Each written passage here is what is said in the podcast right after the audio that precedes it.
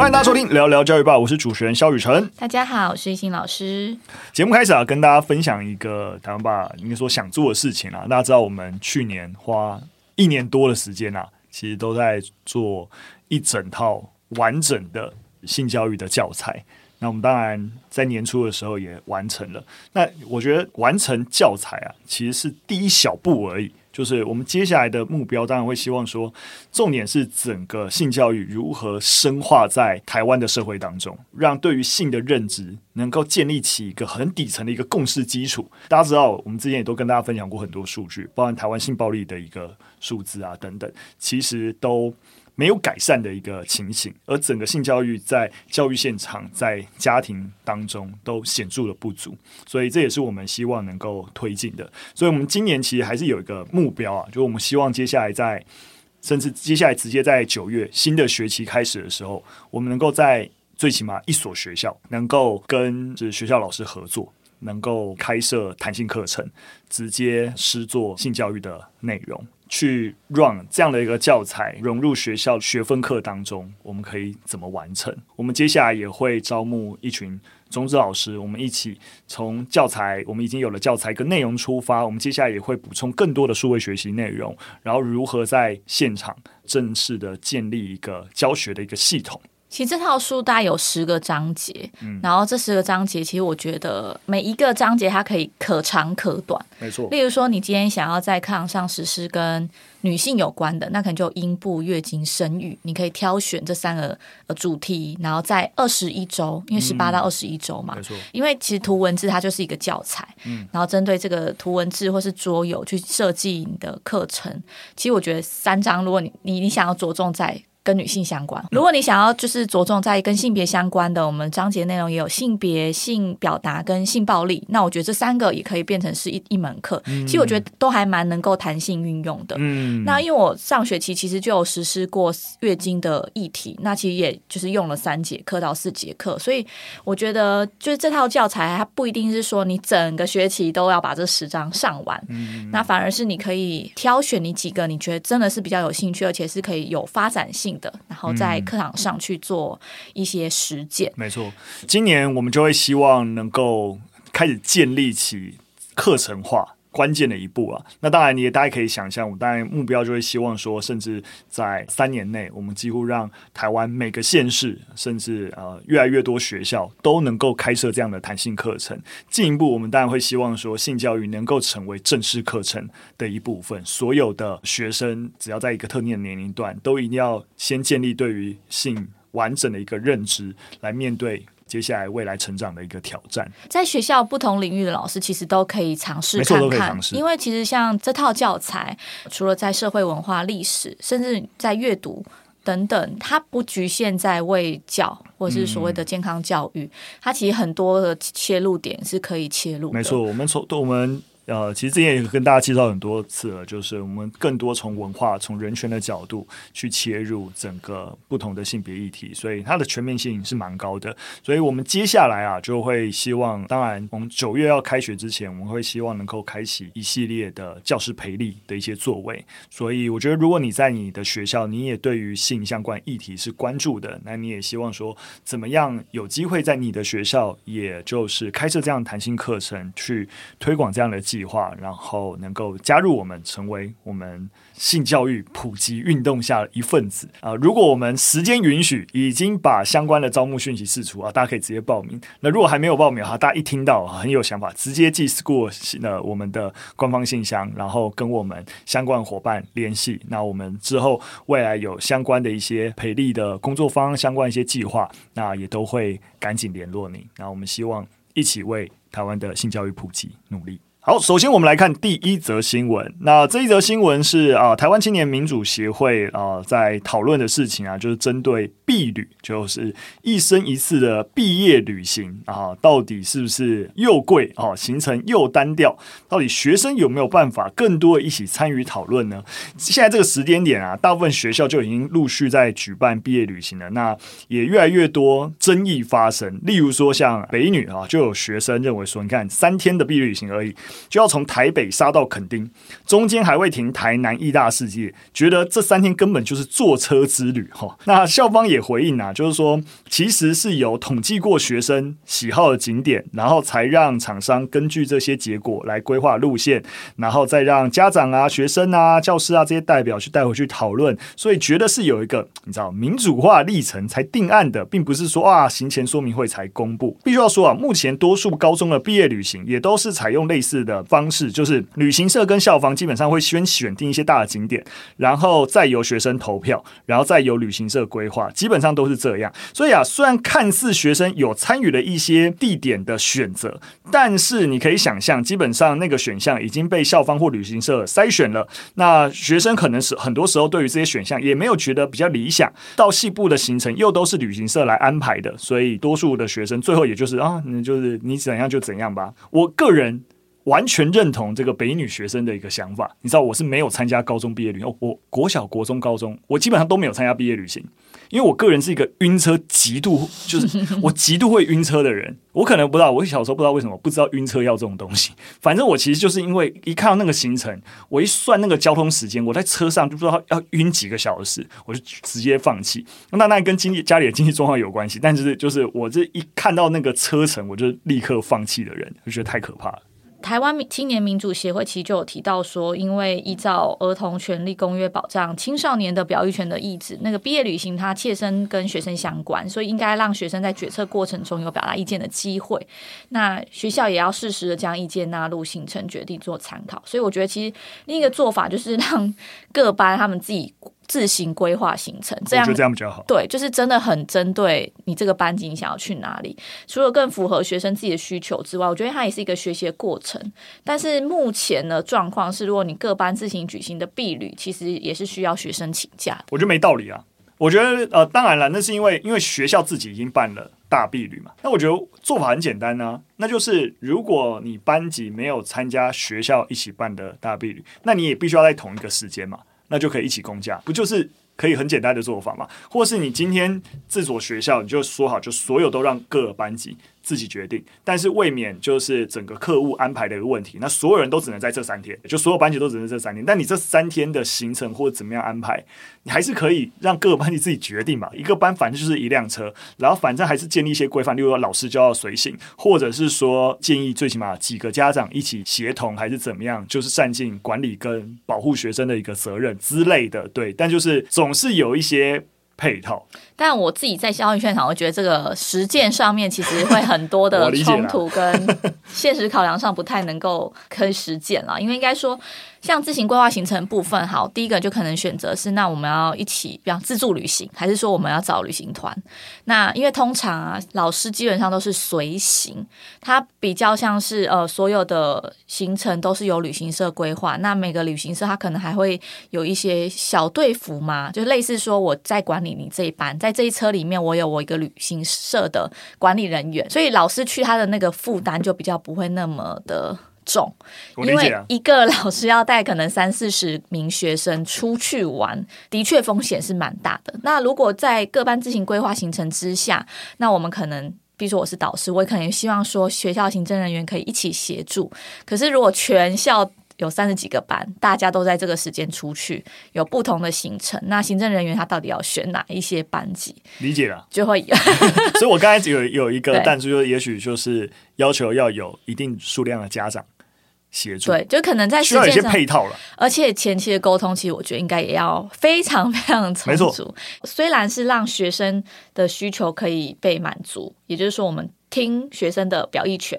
但是某种程度也要降低带队老师、导师的焦虑。可以理解，可以理解。不过当然就是说，到底怎么样让婢女之于学生来说，其实像像我记得在我那时候在高中的时候。就有其他国家，像日本的学校，他们毕业旅行来到台湾，然后也做参访。我会觉得，哎，就蛮特别的。就是这几个班级，然后日本的一个特定的学校，所以这是他们毕业旅行的一部分哦。然后这毕业旅行一部分还去其他国家的高中，然后认识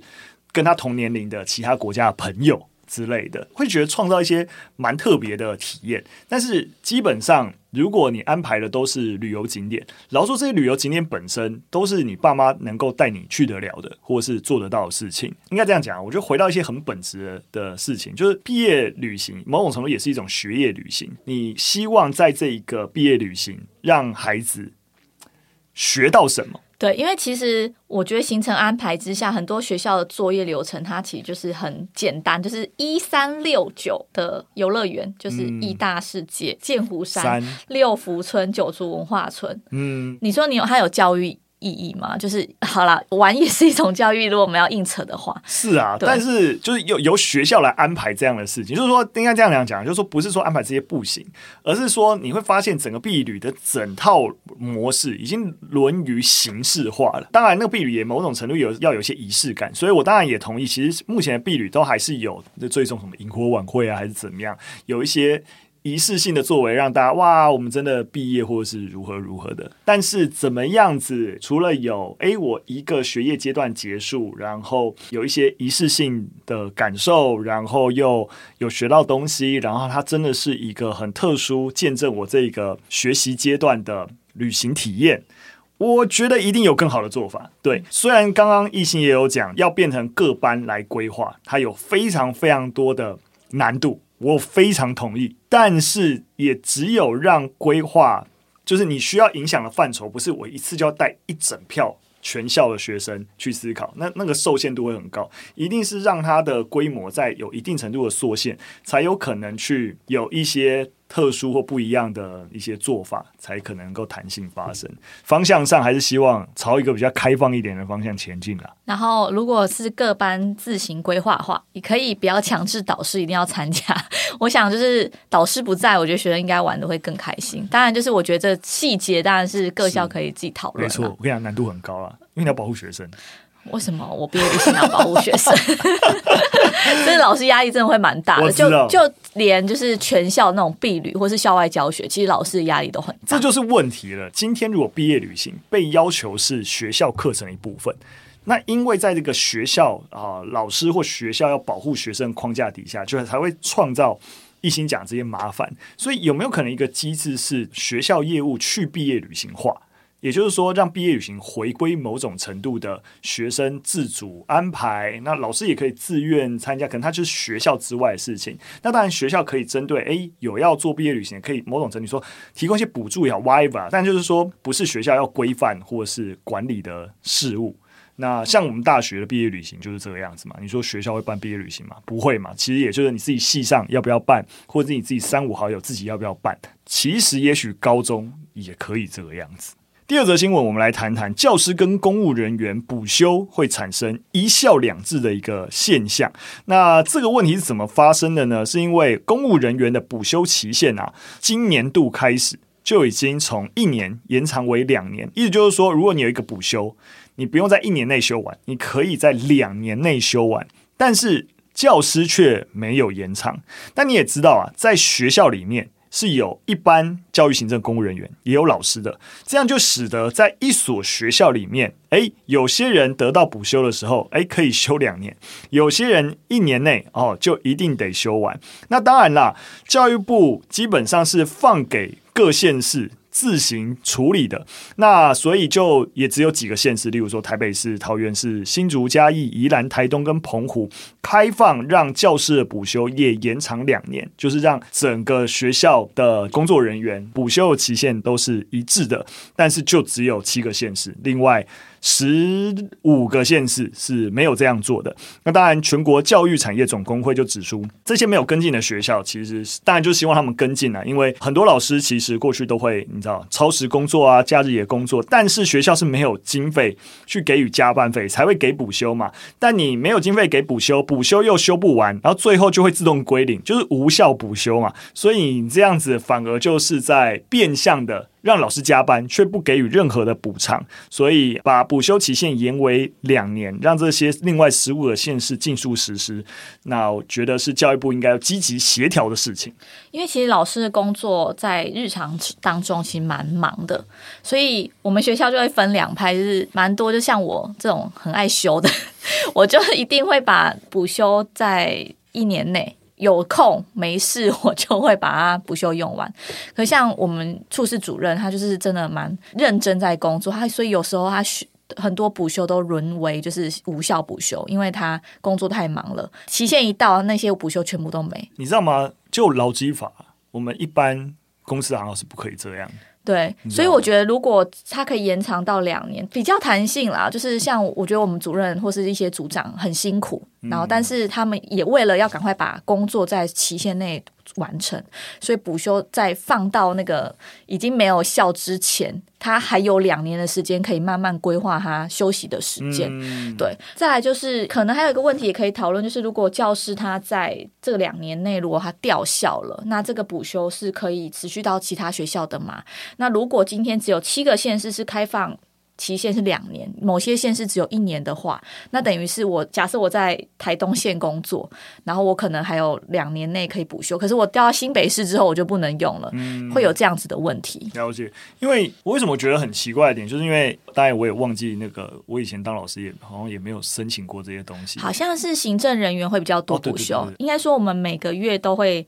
有轮值，嗯，要提早到学校跟后面的可能一般老师。四点就下班，嗯，可是我们是可能要到五点哦。对，我们要到五点，可能要轮值，所以那一个每一个礼拜的经常都会轮值多一两个小时之类的。对，然后有时候我们可能假日也要办活动，或是晚上要办一些亲子讲座啊。了解，对，那这个都可以用成补休。了解。我刚才讲奇怪一点，就是因为因为在你看劳基法去规范一般公司啊，我是要让员工可以选择的，你可以有加班费，也可以补休，但你补休也可以不能够让他莫名其妙自动消失，就是如果补休休不完，你要折算成加班费。所以其实规范一般公司加班费跟补休最终都是一样，就你不可以让补休自动消灭苛刻员工的权益，你知道吗？就是假休不完的，你最终要某种程度就是跟变成加班费还给他逻辑是一样的，对啊，就我们公司的做法就是这个样子，该给加班费就给加班费，但你要选补休也可以，就是你觉得你能够放假休息也蛮好的，对啊。什么公务人员的基本的这种制度，竟然比一般公司还要差，不可思议。好，我们最后的新闻来谈谈国外啊，纽约联邦储蓄银行啊，最近公布一个数据显示啊，就不同学科毕业二十年后的收入有很大的差异。那通常就是 STEM 学位，通常能够多赚数十万。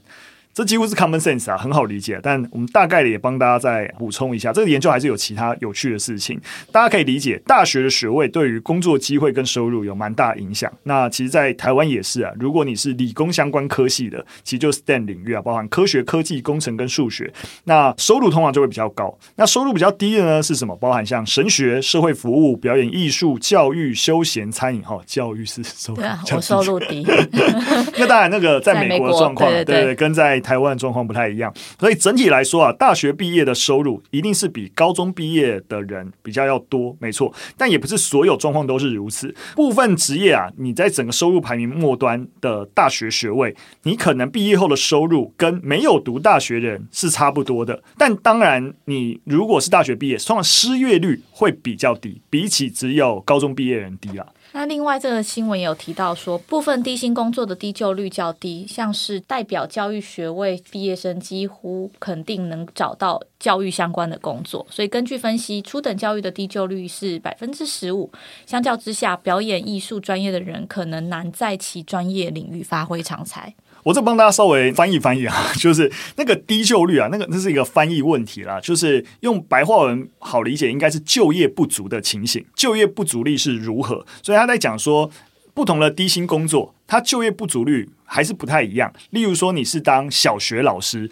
如果你是啊、学小学老师专业出身的，你大概。多数都可以找得到相关小学老师的工作，类似这样的例子啊，所以它的低就率只有十五趴，就是八成五的人都一定可以找到跟你专业领域完全吻合的工作。但是有些就不一样，像表演艺术，可能你十个学表演艺术出来，你想要在表演艺术的圈子里面找到工作，哇！反而很困难，因为那个工作的职缺太少了。那太多人对表演艺术有兴趣去学习相关科系，就会变成说，即使已经是低薪，对，你要表演艺术跟教育在美国都已经算低薪范畴的工作。有些低薪容易找到工作，对应你职专业的那种，有些还是很困难，像表演艺术。对，他的意思大概是这样。所以我也觉得这个这个报道最有价值，或者说大家最可以多想想，就是刚才讲后面的部分了。理工科系。可能相对收入比较高，这大家可以理解。不论你哪一个产业领域，这个就业市场的需求跟你投入这个专业能力培养，它在那个需求没合上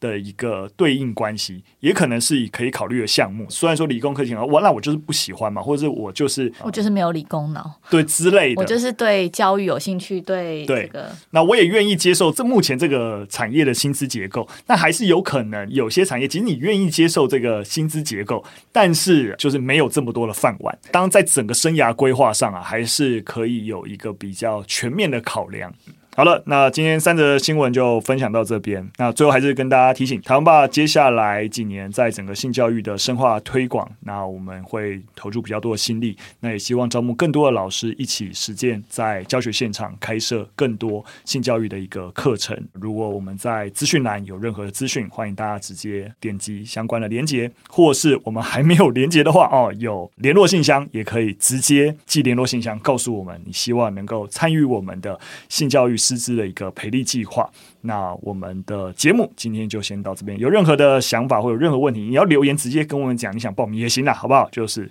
但你如果留言，我也不知道你是谁，所以还是记性好了。好了，下次再见，拜拜拜。